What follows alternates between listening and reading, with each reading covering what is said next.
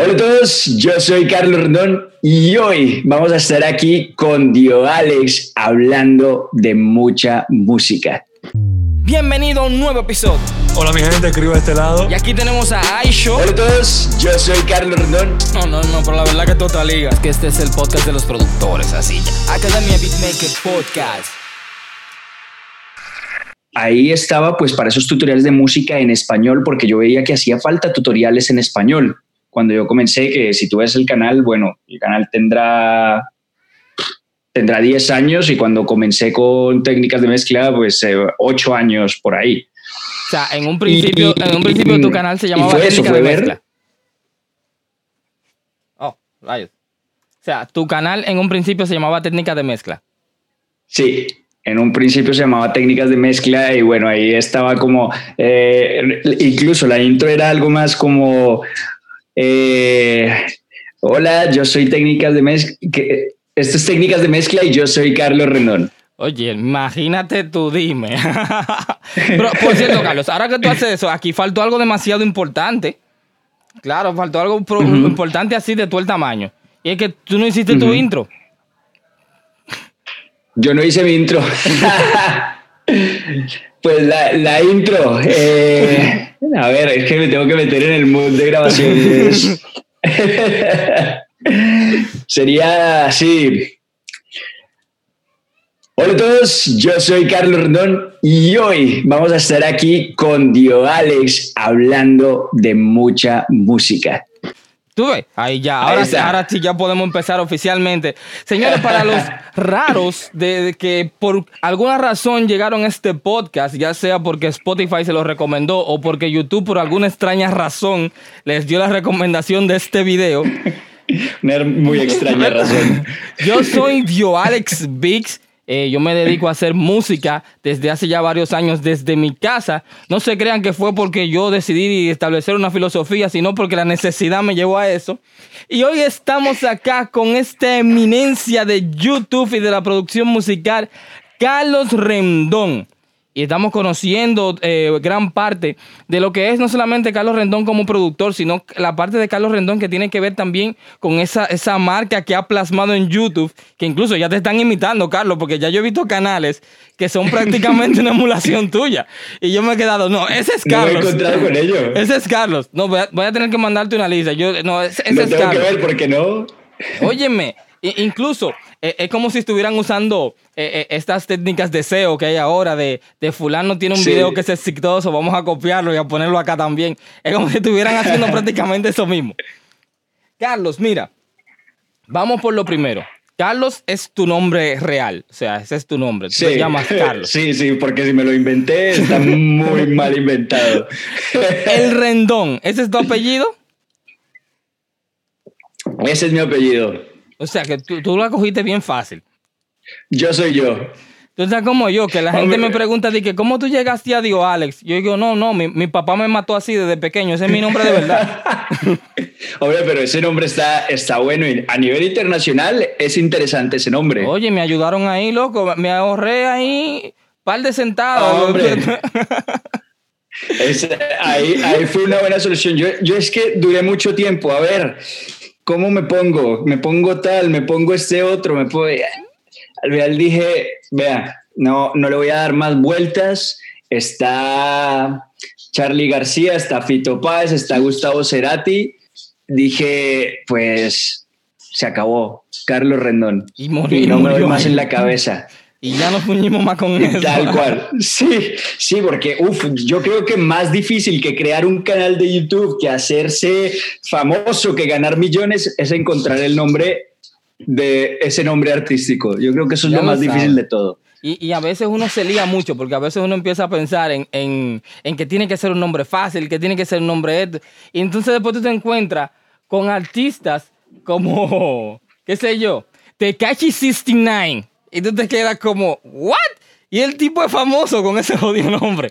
Entonces, Sí, a sí. veces es como un complemento de todo. Yo digo que como que una cosa que, que promueve más la marca y que hace como que, que uno se ponga más cercano es su misma personalidad. Y, y- y con esto quiero dar introducción a una de las preguntas que quiero hacerte y es, tú decías que, que en un principio tu canal se llamaba Técnicas de Mezcla, pero fuiste evolucionando y caímos en Carlos Rendón ya tal cual. Entonces, ¿cómo, cómo, qué, qué tiempo tú, a ti te tomó como aflorar tu personalidad en, delante de las cámaras de YouTube? Que tú dijiste, bueno, mira, ya este soy yo. Es un proceso de años, eh, años probando desde diferentes cosas. Es que Uf, eh, cuando ya pasé de técnicas de mezcla a Carlos Rendón fue porque también quería hacer cosas de música. Y ahí fue cuando me empecé a ir más por el lado musical, más que solo la producción, porque la producción era una herramienta también para poder entender yo cómo crear mi música y ponerla ahí afuera. Entonces, claro, todos eran elementos que hacían parte del rompecabezas y que en ese momento yo no me, no me hubiera imaginado que me estaría dedicando ahora a esto que sería el Music Tech.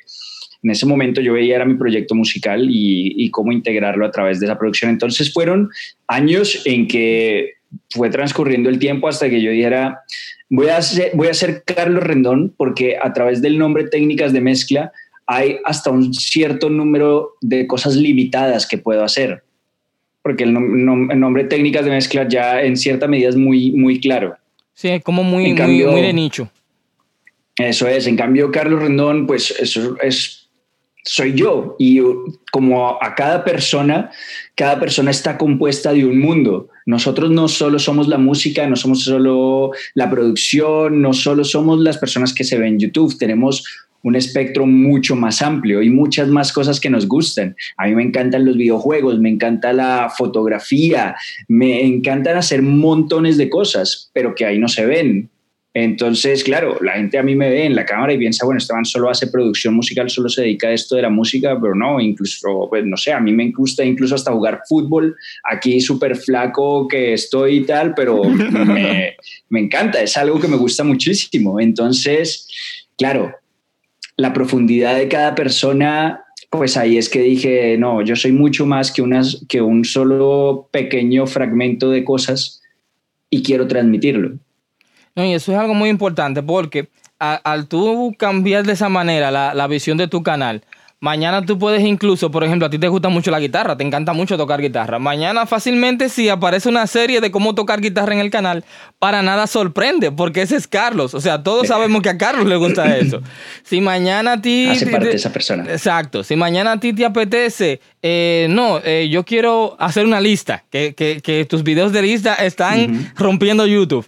Eh, esta es una lista de, de los artistas que yo suelo escuchar. Por ejemplo, nadie se lo encuentra raro porque ese es Carlos. O sea, entonces, eso es una muy buena manera de tú tener como esa marca, eh, por así decirlo, eh, generalizada, de alguna manera, que a la vez no lo es, porque eh, cada, cada video, al, momento de uno ir viendo los videos, se ve que hay un público muy, muy bien definido al que le interesan ese tipo de videos, que se ve, se ve a simple vista como de una forma muy general, pero no lo es, y es una marca bien definida es, por ejemplo, yo recuerdo que cuando yo conocí tu canal, eh, y, mira que, de qué manera tan peculiar, yo conocí tu canal por memes. Hacían memes con, tu sonrisa, hacían memes de tu risa. Y yo decía, ¿y quién es este tigre? Y yo veía que, ponían cosas como, por ejemplo, eh, eh, hola, yo soy Carlos Rendón y hoy te voy a hablar de este refresco. Cosas así. Y yo me quedaba, y yo, ¿quién es este man? Y lo más lejos que yo tenía era que era, un, que era un canal de YouTube que hablaba de música. Y yo estaba en esos días, porque mira, yo me he vuelto un, un, YouTube eh, vidente, por decirlo de alguna manera. Yo soy obsesionado consumiendo YouTube, por así decirlo. Yo prácticamente ya no veo ni televisión. Yo casi todo lo veo en YouTube. Entonces, cuando tú sabes cómo funcionan estos algoritmos de las redes, de que no sé cómo logran conectar un meme con lo que sea, ya cuando yo había likeado ya varios memes de eso, de momento YouTube me hace la recomendación. Y veo, y veo uno de tus videos y yo me quedé, yo no, pero sí. Yo, mínimo, los memes lo hizo él, porque esta campaña está buenísima. O sea, yo llegué acá y yo me encuentro que este canal está buenísimo. Yo estoy pensando que me voy a encontrar con un pana que lo que esté relajando y haciendo chistes, no, pero el tipo sabe de lo suyo. y caí ahí. Y me, interesó mucho más tu canal cuando yo empecé a ver e, esa buena definición y esa filosofía que tú tienes en tu canal. Porque la, gente cree que hacer un video para YouTube es prendí la cámara, arranqué a grabar, eso quedó ahí y le di para arriba. Como que no hay nada, como que uno le está saliendo así, como que uno se puso ahí y salió. Eh, un prodigio de YouTube y a uno le salió todo. Pero realmente, eh, no, no te voy a decir, por lo menos en mi caso, que uno haga unos guiones como que es para una película de Spielberg, pero uno saca sus ideas y uno trata de mantener, de mantener un hilo. ¿Cómo es ese proceso tuyo, Carlos? Desde que tú te concibes como esa idea y empiezas a plasmarla hasta llevarla a un video. Es interesante lo que has dicho porque es que lo, mismo, es también, es también todo, todo un proceso, esa transformación y ahora yo creo que es mucho más fácil que aparezca gente que es así súper prodigiosa y que simplemente ya sabe encender la cámara, que encuadre, que luces, que como direccionar todo súper bien porque han crecido viendo y consumiendo un montón de esto. Entonces, como nosotros, que ahora yo, tampoco veo televisión nada y me la paso, me la paso viendo esto. Entonces, yo para estructurar mis videos, ya como llevo tantos, tantos años haciendo videos y he probado, bueno, lo voy a hacer guionizado, lo voy a hacer ahora de esta manera, lo voy a hacer de esta otra. Generalmente, cuando yo em, grabo un video, digamos que voy a grabar un video de un plugin, un plugin que estoy trabajando, que quiero, que quiero compartir, que me ha llamado la atención, tal. Y yo lo que hago es primero trabajar ese plugin. Antes de grabar cualquier video, por lo menos estoy tres horas trabajando ese plugin, entendiéndolo, sabiendo cómo funciona, integrándome a él. Y una vez que ya lo hago, yo ya tengo en mi idea una estructura de lo que es el video cuál, hace, cuál va a ser, por ejemplo, el video de un plugin. Normalmente la estructura suele ser la intro, hablar un resumen pequeño de lo que va a ser el video. Después sería el, el beat que he creado con ese plugin. En muchos casos va ese beat que he creado con ese plugin. Después viene qué es el plugin, cuáles son los elementos que tiene, las posibilidades que tiene. Y luego es simplemente si es un plugin, pues bueno, conclusiones. Si es un VST, miramos librería de presets del VST y tenemos un outro. Es algo que ya lo tengo aquí súper instalado en la cabeza. acaban de escuchar el secreto mejor guardado de YouTube. sí, pues, es, es, simplemente, es algo que está ahí. Si tú te detienes un momento y, te detienes a observar. Hace poco, hacía, hace, eh, hace unos días hice el video de que teníamos que escuchar de una manera distinta las canciones y era escucharlas 50 mil veces, descomponiéndolas, haciendo las partes. Lo mismo pasa con el mundo de YouTube. Lo mismo pasa con el mundo de hacer video, de fotografía, todo. Tenemos que detenernos y ya de solo, no solo consumirlo, sino analizarlo. A mí me encanta consumirlo y paso más horas de las que debería consumiéndolo. Pero me encanta, pero también paso horas desconstruyéndolo y diciendo, vale, ¿qué ha pasado aquí? ¿Esto cómo es la estructura de esto? ¿Por qué este video me ha, interesado? Me, hago esas preguntas a mí. ¿Qué es lo que me gustó de este video? ¿Por qué, por qué decidí quedarme hasta el final de, de este video? ¿Y qué fue lo que no me gustó? ¿En qué partes perdía mi atención?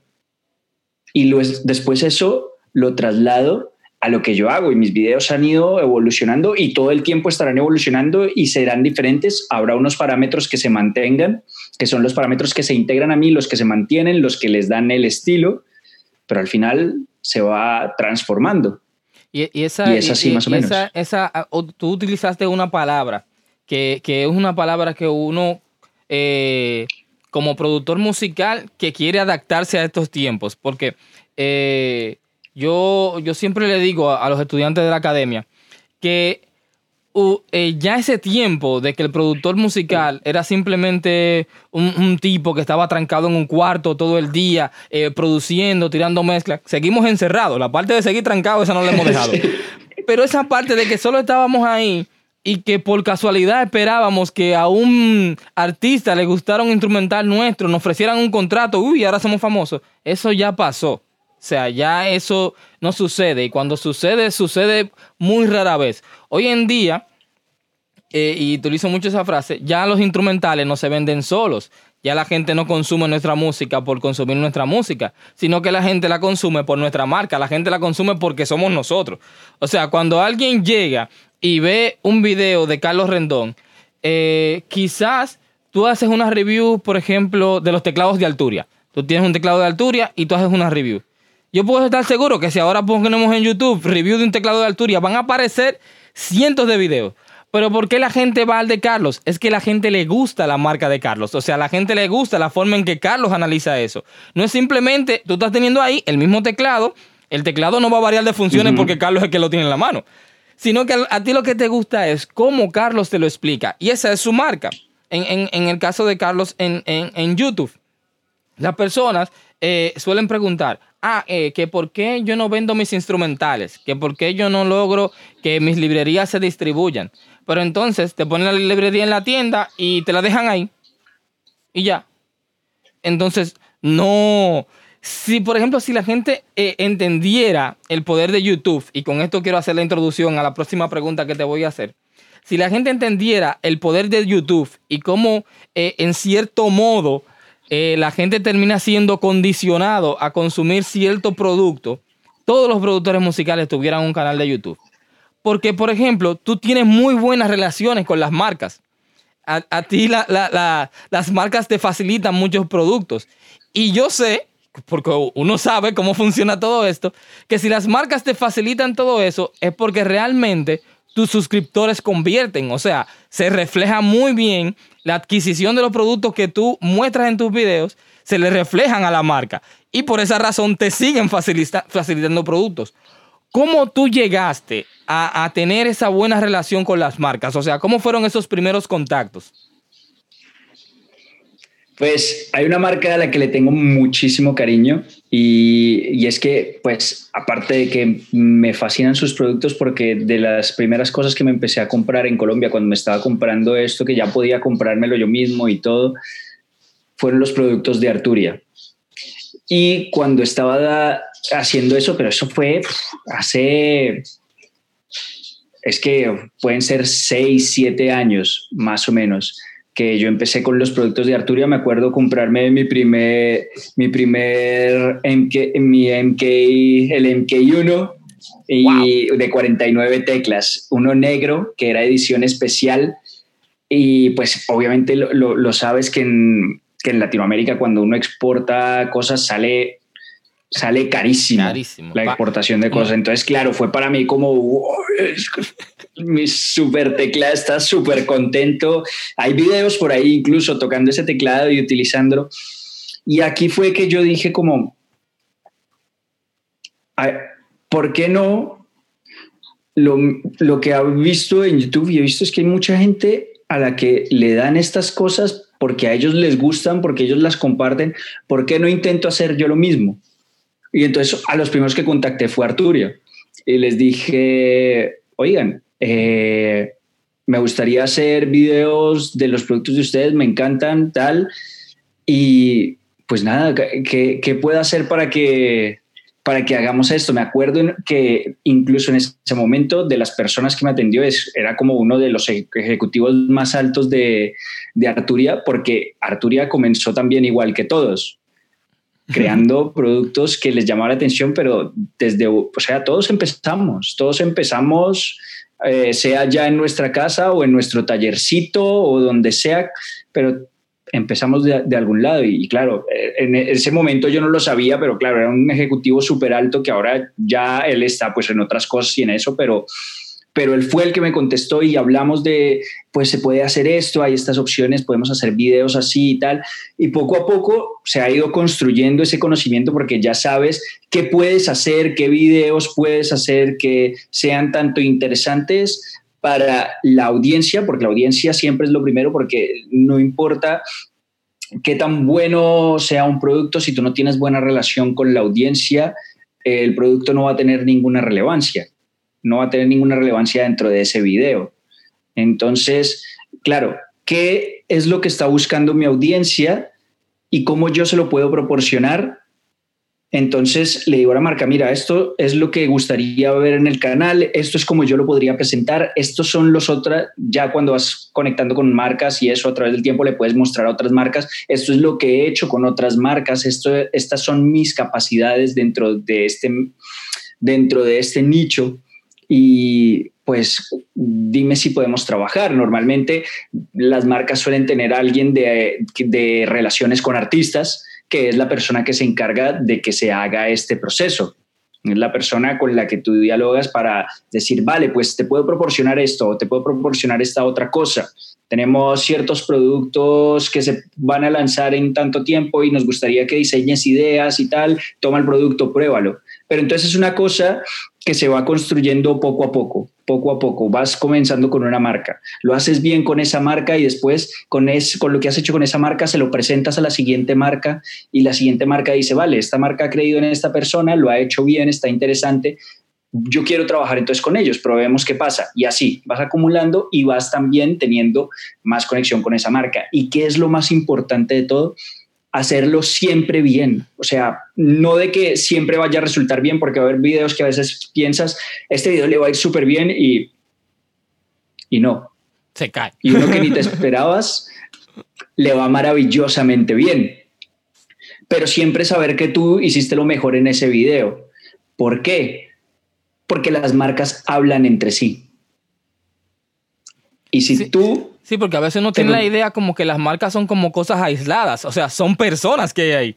O sea, no, no, no son unos robots que están manejando los productos, son personas. Hay, hay personas que están trabajando ahí y son personas que trabajan en una misma área muchas veces, en un mismo nicho. Como nosotros en YouTube nos conocemos entre todos y hablamos y, y compartimos nuestras cosas y conectamos, lo mismo pasa con las marcas. Aunque estemos trabajando en productos similares que de cierta manera son competencia, pero también es lo mismo, seguimos siendo personas y seguimos teniendo conexión y seguimos sintiéndonos emocionados porque eh, los que son mis compañeros ahora también son mis mentores y también son la gente que me inspira. Entonces lo mismo pasa con esas marcas. Hay marcas que se inspiraron por lo que hacía esta otra marca y puede que esta marca se haya convertido en competencia, pero eso no quiere decir que deje de admirarla y que dejen de tener conexión y deje de haber diálogos. Entonces siempre hacerlo lo mejor posible porque nunca sabes qué día esta marca te puede decir, oye, he hablado con la gente de esta otra marca y están interesados en hacer cosas contigo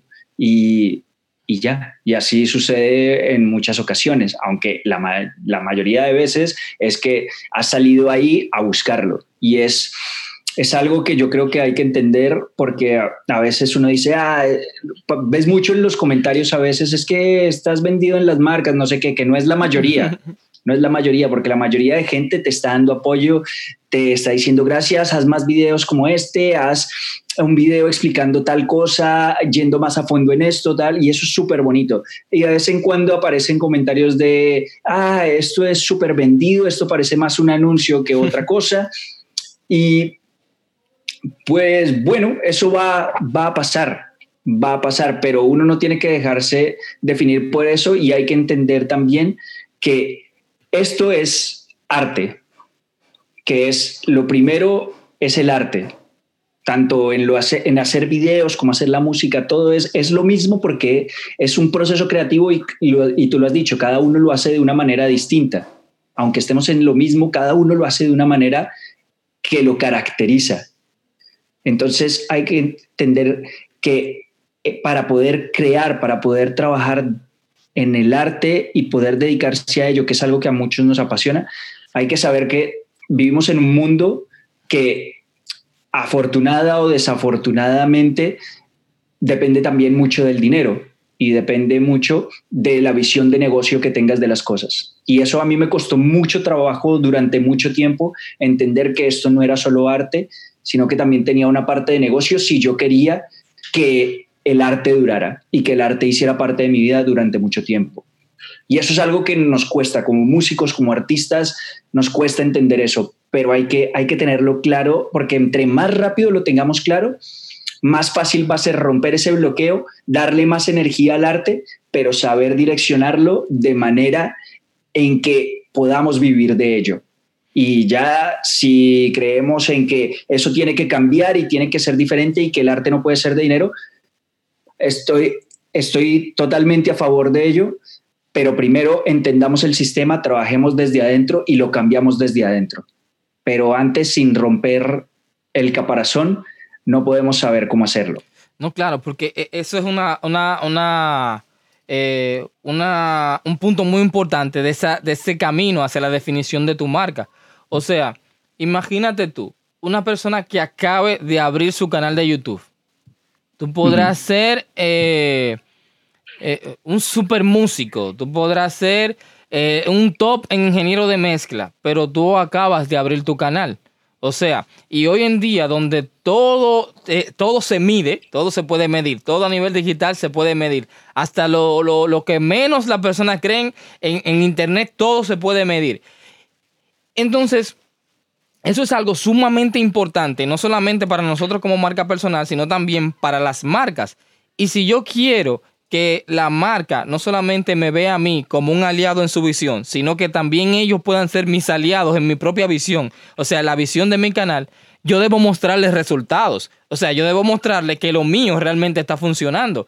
Que así como ya eh, la definición de sus productos, el material en que los construyen, eh, eh, los complementos, que es algo muy bueno que, uno debe tener en, cuenta con, las marcas. Porque, por ejemplo, en el, caso tuyo particular, tú tienes tu canal de YouTube, pero si nosotros vamos a tu Instagram o a tu TikTok, eso es un mundo totalmente diferente. O sea, tú eres, las personas dicen, ok, e, e, este man no es que solamente yo vengo y, y puedo aprender de música, que es lo que a mí me gusta sino que también yo puedo ver a Carlos la persona. O sea, yo puedo ver el tipo de carne y hueso, igual que yo. El tipo de. Él también toma sus vacaciones, también tiene novia. Sí, productores musicales, beatmakers, no pierdan la esperanza. Usted puede tener novia.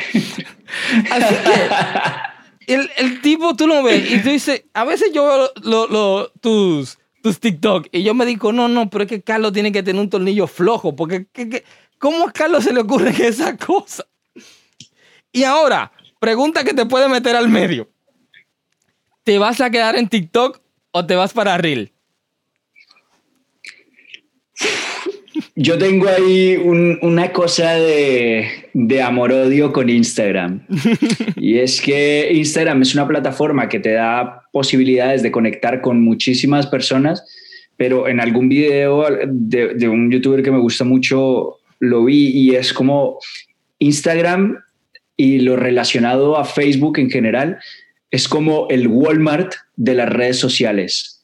Te venden de todo, de todo, de todo, y su negocio es darte los precios más baratos, las mejores rebajas, pero no está, por lo menos ahora. Antes Walmart tenía otra visión, pero por lo menos ahora su visión no está el 100% en la calidad, está en la cantidad.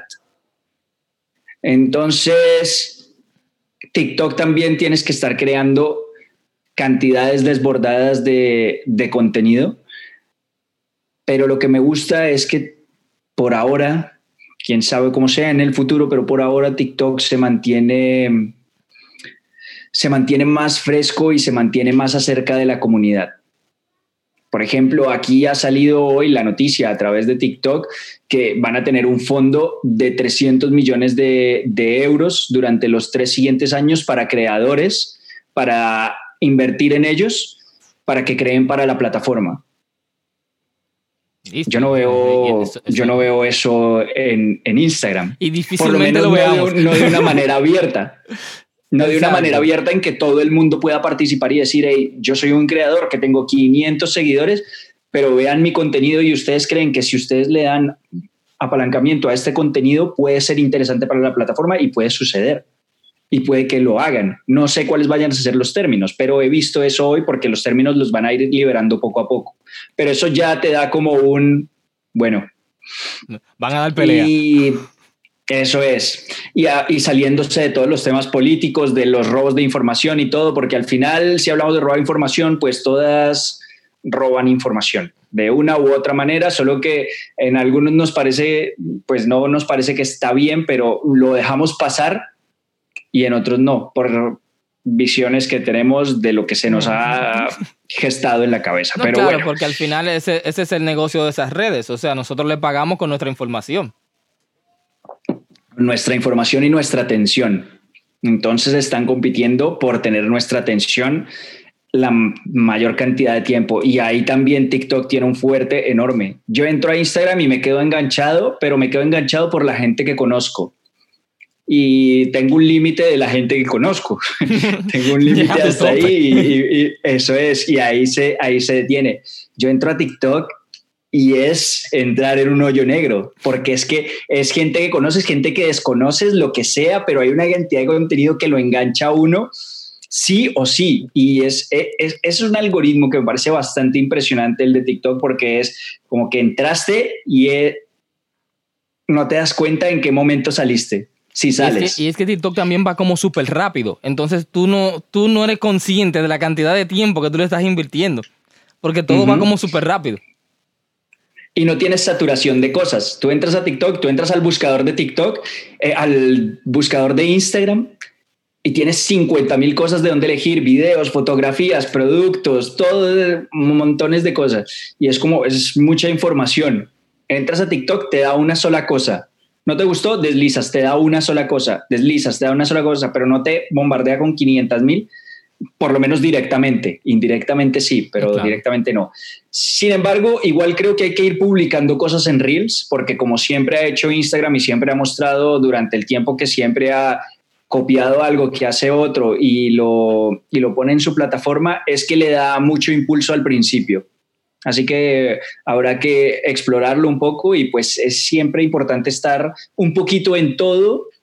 Obviamente no dedicar la mayoría de tiempo a eso, sino a lo que es lo nuestro, en mi caso es YouTube, pero todo lo demás hay que ponerle un poco porque uno nunca sabe dónde puede resultar algo. Y por ejemplo en TikTok, pues el crecimiento es absurdo. Brutal.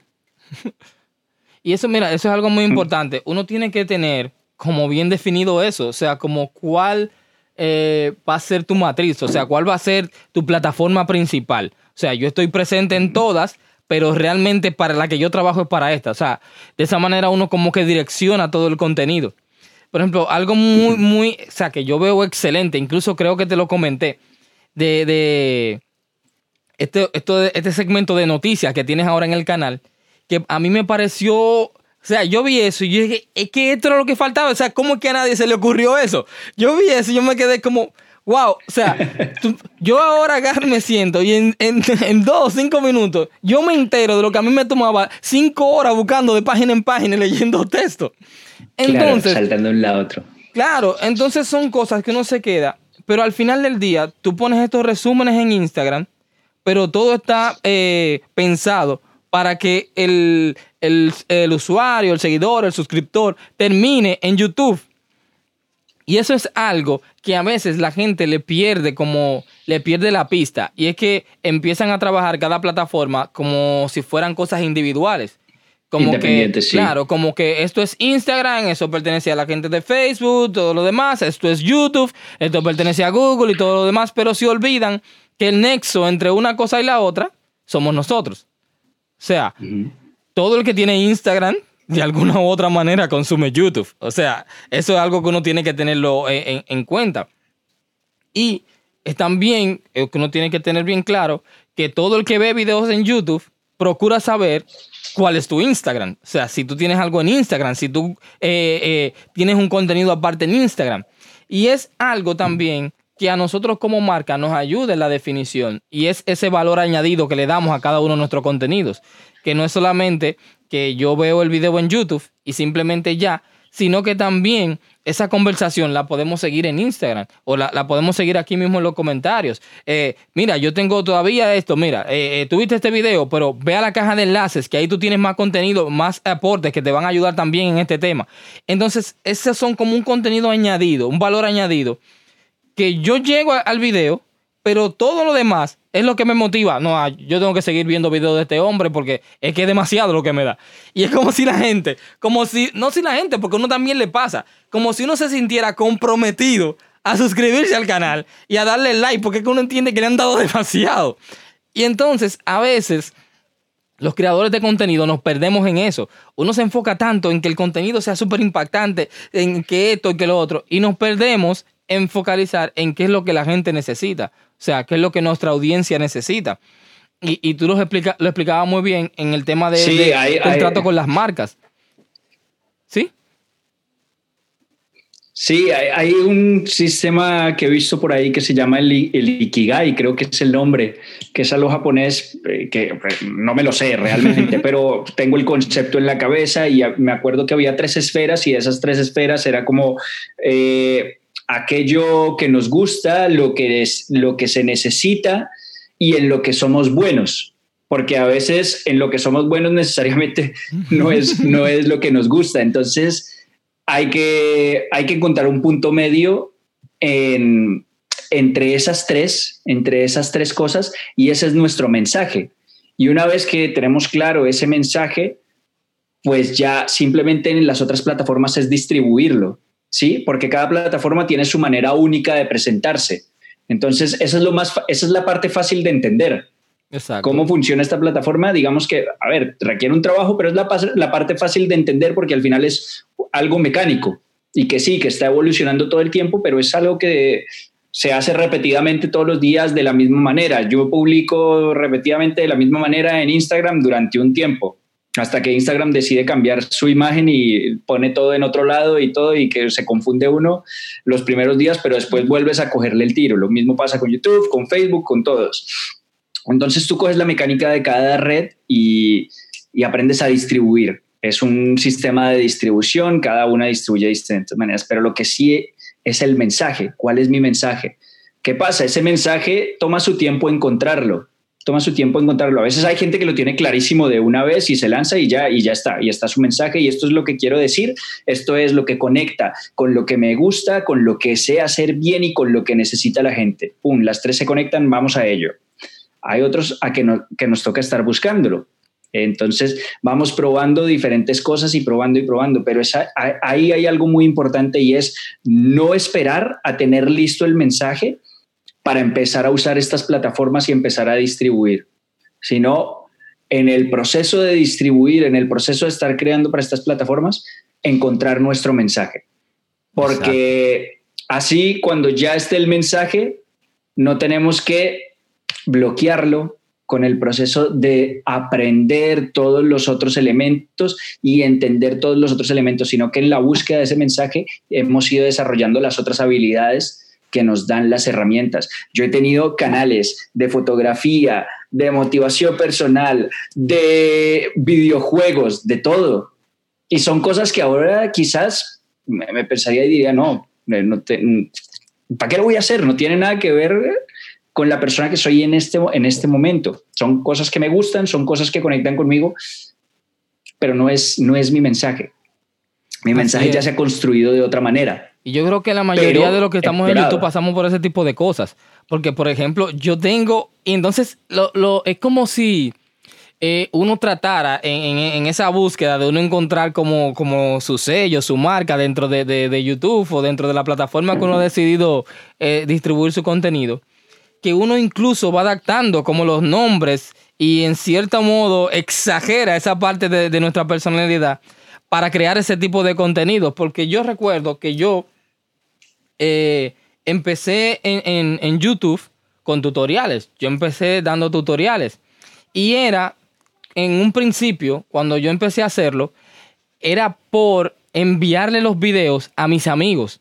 O sea, eh, yo encontraba YouTube como una manera fácil de yo explicarle algo rápido a ellos, tener el video ahí y yo poder mandárselo. Y que cuando ellos me preguntaban, yo les decía, no, mira, chequeate ese video. Pero incluso yo tenía esos videos hasta, en privado, o sea, eh, no listados. Y yo se lo enviaba, revísalo.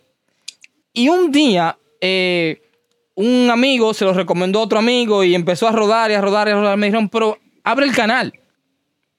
Y yo lo abrí, pero ya cuando inmediatamente a ti te dicen, el contenido es bueno, abre el canal, uno de una vez se le, prende ese bombillo de yo voy a llover, me van a llover los suscriptores, esto va a crecer así, mira, porque esto está buenísimo. Pero entonces cuando tú empiezas a publicar los videos y tú ves que pasa un mes, pasan dos meses, pasan cuatro meses y, todo está como frisado, ahí es como cuando empieza esa decepción. Y tú dices, pero ven acá, y esto era así. Pero cuando entonces tú empiezas como a definir realmente, o sea, cuál es el sentido, por qué que tú estás haciendo esto. Y es ahí como cuando vendrían a, a unirse esos círculos de lo que tú hablabas, de esto es lo que me gusta, esto es lo que me motiva y demás. Que ahí es cuando tú empiezas, es que no, es que mira, lo que yo quiero lograr realmente es esto.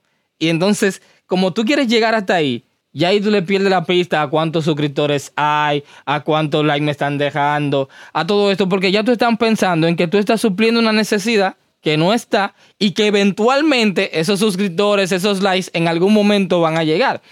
Claro está. Y a desarrollar callo. Claro está. Y tú sabes que muchas veces uno hace, uno hace sus empujes. Por ejemplo, la, la, la, la, típica captura de pantalla de cuando te faltan pocos suscriptores para llegar a la próxima centena y tú le dices, llegaremos hoy que de hecho creo que hasta publiqué una hoy. Llegaremos hoy a los tantos suscriptores como para motivar a la gente a que te empuje como que, ven, vamos. Claro está. No, y hay veces que, a la gente se le ha olvidado hacerlo. Hay veces que la gente, como estamos ahí metidos en tanto, en tanto, en tanto, por eso, aunque a veces parezca que puede ser un proceso molesto, creo que es algo importante hacerlo y es invitar siempre a la gente el famoso llamado a la acción porque se puede olvidar. Yo muchas veces termino de ver un video y me quedo como, guau, qué video tan genial y ahora voy está aquí. Como yo estoy metido en esto y sé la importancia de, de la interacción, cuando ya estoy en el otro, me quedo pensando, no le di like al anterior. Y me devuelvo y, y lo hago pero es cuestión de recordarlo porque puede pasar a nosotros que estamos incluso todo el día y sabemos de la importancia de esto se nos olvida. Entonces, la gente que no necesariamente está creando contenido y que sí lo está viendo y lo está utilizando, pero no está creando, no, tiene por qué saber con exactitud todo lo que tiene que hacer. Entonces, es bueno recordarlo, es bueno recordarlo y decirlo que claro. Eh, dale like a este video, comenta para generar diálogo y es que aparte de esos comentarios, no solo va a ser tu pregunta, sino que puede ser la pregunta de muchas otras personas y aparte de eso, generar conversación para que se resuelvan muchas más dudas. Entonces, esas cosas son importantes y hay que recordarlas. O sea, entonces no, es tan sencillo subir un video a YouTube, no es tan sencillo tú manejar esa marca, no, no es simplemente como que tengo el video bueno, lo subí y listo, y ya como que todo se resolvió, sino que realmente hay, hay un trabajo de que, que, hay que hacer, un trabajo bien, eh, muy bien organizado de todo lo que hay que hacer. Entonces, donde quería caer con eso es que muchas veces uno manda un mensaje a través de YouTube, pero cuando van a Instagram, como que todo lo que se está tratando es como totalmente alejado, como disasociado, como si fuera que se tratara de dos personas totalmente diferentes. Y, esas son como señales claras, como de cuando uno no ha definido bien su marca, como cuando uno no sabe bien la importancia de lo que uno se ha convertido, de que no es eh, simplemente eh, tu trabajo musical, sino que las personas, más que eso, lo que le gusta es, eres tú, o sea, es tu persona lo que más le gusta. ¿Cómo se percibe? Exacto. Porque eh, te, pongo de ejemplo, uno puede encontrar videos, qué sé yo, vamos a volver con los teclados de Alturia. Eh, tú hiciste review de Alturia. Eh, Cribas hizo review de Alturia. Eh, Coleman Beat hizo review de Alturia. ¿Por qué razón, si yo vi la review de Carlos, por qué yo veo las otras dos? O sea, porque se supone que, que tienen lo mismo. O sea, habremos algunos que son, menos, que son menos locos y nos quedamos en un solo canal, pero hay otros que somos más friki, nos vamos un poco más lejos. ¿Pero por qué es? Porque a nosotros no nos interesa, o sea, y no es restando la importancia, no es que no nos interesa tanto el equipo, sino más por lo que estamos viendo la review, no es tanto por el equipo, sino por la opinión de esa persona. Yo lo que quiero saber es qué piensa Carlos, quiero saber qué piensa Cribas y quiero saber qué piensa Coleman en, el, ejemplo que estamos tomando. Y esa es la razón por la que yo voy a cada uno. Pero la pregunta del millón es, si hay cientos y cientos de reviews, ¿por qué yo voy directamente a esos tres? O sea, ¿por qué esos son los que definen mi compra? Y es precisamente por esa actitud, por lo que, por la, por el trabajo que, que ustedes han hecho, que han creado como, como una comunidad dentro de la comunidad. Porque ustedes de forma independiente, ustedes tienen sus comunidades, cada uno tiene eh, sus seguidores, pero también han, han, logrado como ese crossover de que muchos de los suscriptores están siendo compartidos entre ustedes. Como que eh, se, ha vuelto de que yo eh, sigo este grupo. O sea, no es que eh, todo se ha vuelto como si fuera que YouTube es, es una especie de academia y estos son mis profesores. O sea, estos son los profesores que me imparten, me imparten carrera. Entras al aula de cada una. Exacto. Y es como si, si, si, se ha vuelto en eso y hay como una comunidad dentro de la comunidad. Y eso es algo en lo que eh, muchas veces nosotros nos perdemos. Y es que nosotros queremos andar como que nuestras marcas son lobos solitarios. Como que no, yo lo conseguí por mi esfuerzo, yo lo conseguí a pulso, que eso fue por mí ok, está bien. Si, tú lo lograste así, eh, bravo, éxito. Sigue ahí. Pero eso te tomó cuando viene a ver 20 años hacerlo así. Eh, yo, gracias a que me dejé ayudar, lo logré en 5. Así que tú me dices luego cuando me damos resultados. Y es que uno debe saber hacer alianzas, pero no es tampoco hacer alianza por hacer alianza, sino que uno tiene que también saber con quién uno hace esa alianza y que sea una relación en la alianza de ganar-ganar. Por ejemplo, ustedes, y, voy en esto siguiendo con el tema de, las diferentes plataformas, ustedes, eh, al menos que yo me haya enterado, no han hecho vídeos para YouTube en conjunto, o sea, donde aparezcan varios de ustedes haciendo vídeos para YouTube. Creo que eh, Elton Jones para su cumpleaños, que hizo un directo donde daba Antian pero videos como tal, exacto, pero videos como tal, preparados así para YouTube, ustedes no han hecho. Más sin embargo, más sin embargo, a través de sus cuentas de Instagram, ustedes han hecho colaboraciones que resultan muchísimo más, o sea, han potencializado más su marca, mucho más que si hubiesen hecho un video para YouTube. Porque ustedes han, han, creado esa hermandad, han creado esa comunidad entre ustedes donde nosotros nos apoyamos, que eh, es muy normal que en un video tuyo se vean en los comentarios, comentarios de estos colegas, y que la gente hace que vea esto, como que ustedes están bien unidos, incluso a veces hasta pareciera como si ustedes vivían uno al lado del otro. Ya. Sí, sí, sí, parecía que estamos aquí nomás vecinos, pero eso, eso también es algo, es algo genial. A mí me encanta eso de las redes y es, cada uno está en partes muy distintas, o sea, cada uno está en un país distinto. Aquí en España los que estamos, pues Coleman, Buster, iShow, estoy yo, está incluso Soundtracks, Soundtracks también es de la misma ciudad que, que que eso es. Y, pero estamos lejos, o sea, las ciudades de ellos son lejos de, aquí de Madrid y eh, uno está en Sevilla, el otro, si no estoy mal, está en Cantabria, ahora no, no lo recuerdo bien, pero estamos cada uno lejos de que no podemos ir ahí al lado, pero sin embargo estas redes nos mantienen ahí conectados y nos hemos ido conectando poco a poco. Yo eh, Cribas y yo nos conocimos creo que cuando Cribas tenía como 35 mil seguidores y ha ido creciendo y creciendo y creciendo, que me parece impresionante. y es lo que tú decías, cada uno crece a ritmos distintos. Y eso es importante de lo del mensaje. Mira que Cribas encontró en cierta manera su mensaje más rápido que yo. Eso no hace que mi trabajo sea, sea menos o, el de alguien que esté, que haya crecido menos a, a, lo que yo he llegado en este momento sea menos. No, sino que eso lo que quiere decir es que cada uno está en un proceso distinto, en un, en un, punto distinto de su proceso. Pero lo importante es que nosotros sepamos reconocerlo y saber trabajar desde ahí. Y entonces todas esas colaboraciones, porque como nosotros nos hemos empezado a relacionar desde que teníamos menos seguidores y de que estábamos en otras etapas distintas, pero igual seguimos siendo las mismas personas. Hemos aprendido diferentes cosas, pero seguimos siendo las mismas personas desde ahí. Y por eso seguimos conectados y por eso seguimos colaborando y por eso seguimos haciendo cosas que ejemplo, a través de Instagram es mucho más sencillo porque podemos hacer contenido mucho más rápido, mucho más simple y hacer lo que se llaman las colaboraciones indirectas. Que no necesariamente salir en el video del otro, sino que es ser mencionados por el otro o ser republicado por el otro. Y eso ya es una colaboración tremenda, porque hace impacto a través de Instagram. Está diseñado para hacer este sistema muy rápido. Entonces ahí es cuando entender esa plataforma aporta valor también a las otras plataformas. Y por eso es que no hay que casarse con una sola plataforma. Hay que saber cuál es la plataforma más fuerte para nosotros de la forma en que nosotros compartimos nuestro mensaje, porque hay gente que es muy buena en Instagram, pero después en YouTube para el contenido más extenso le cuesta más trabajo y viceversa.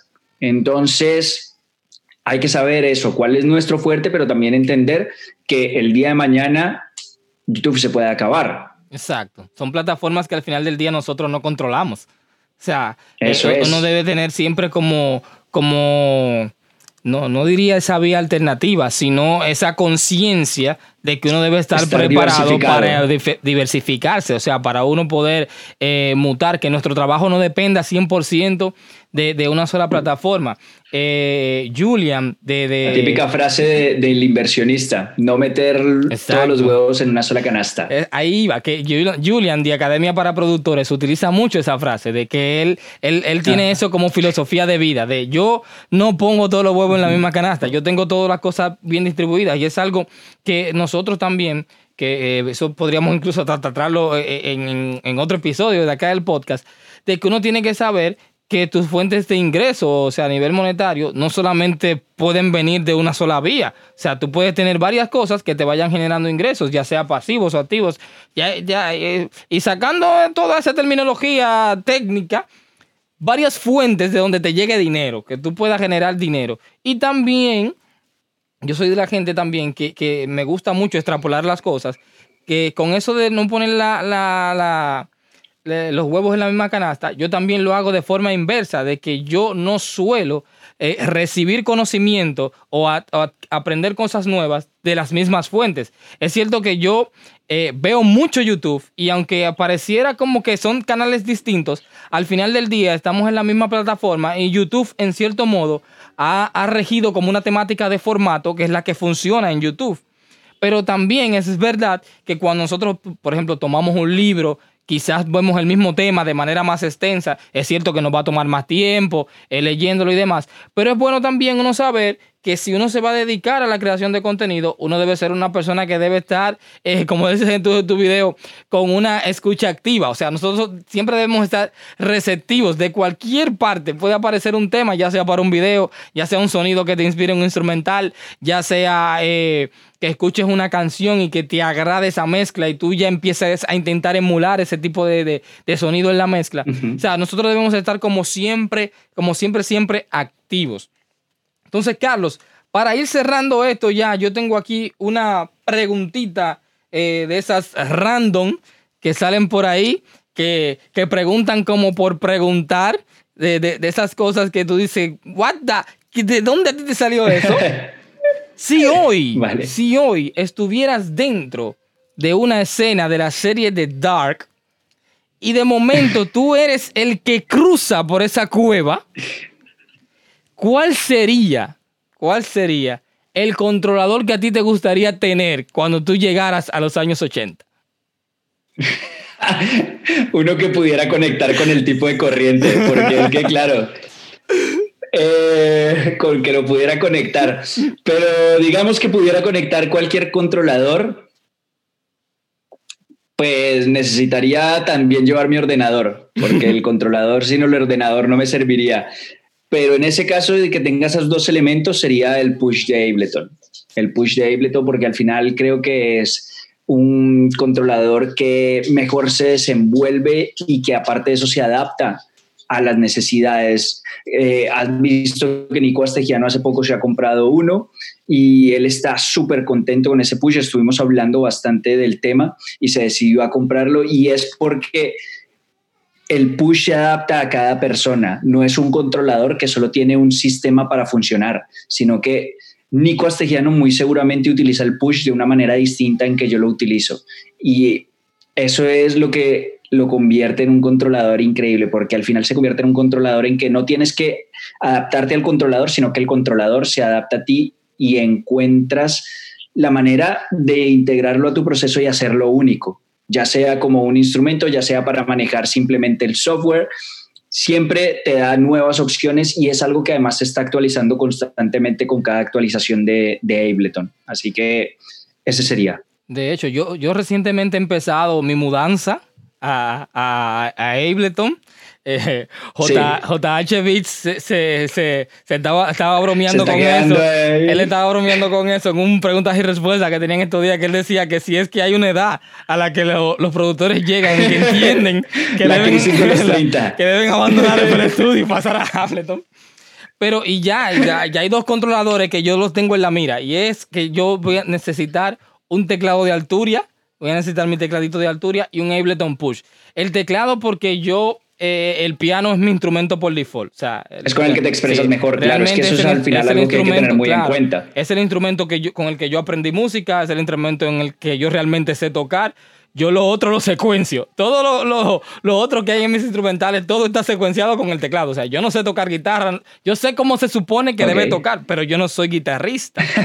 o sea, que incluso en muchos casos yo hasta eh, llamo a colegas que saben tocar guitarra. Le digo, oye, grábame un riff en, estas en estos acordes y mándamelo. Porque realmente yo, yo no soy guitarrista, porque quizás uno pueda secuenciar una guitarra que suena muy bien, pero yo no pienso como guitarrista.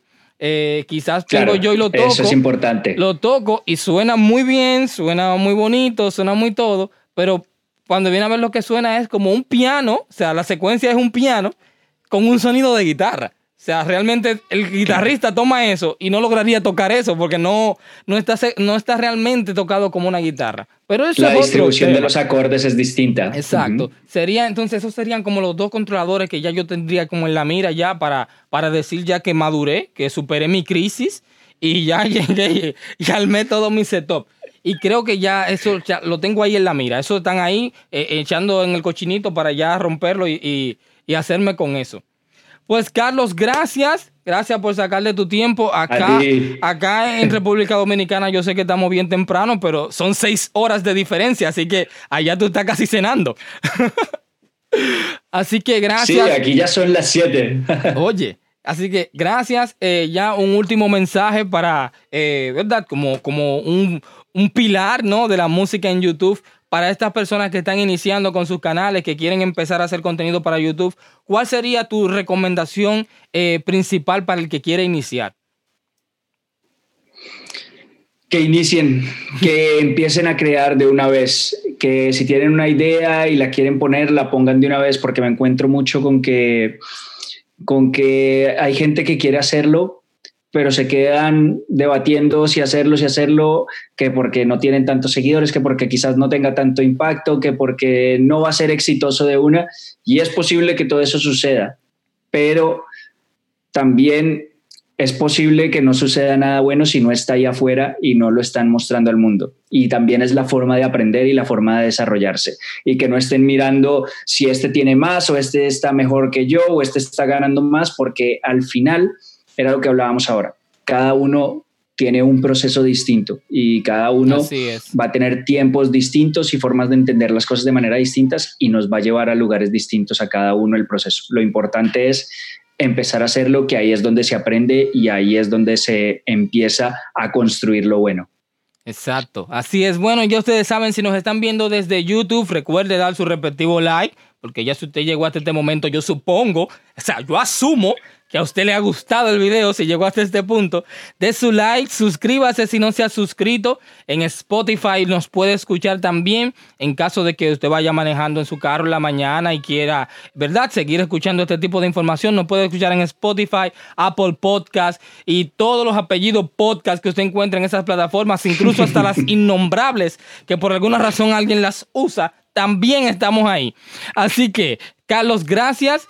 Y a ustedes que nos ven, los esperamos en el próximo episodio de Academia Beatmaker Podcast. ¡Va!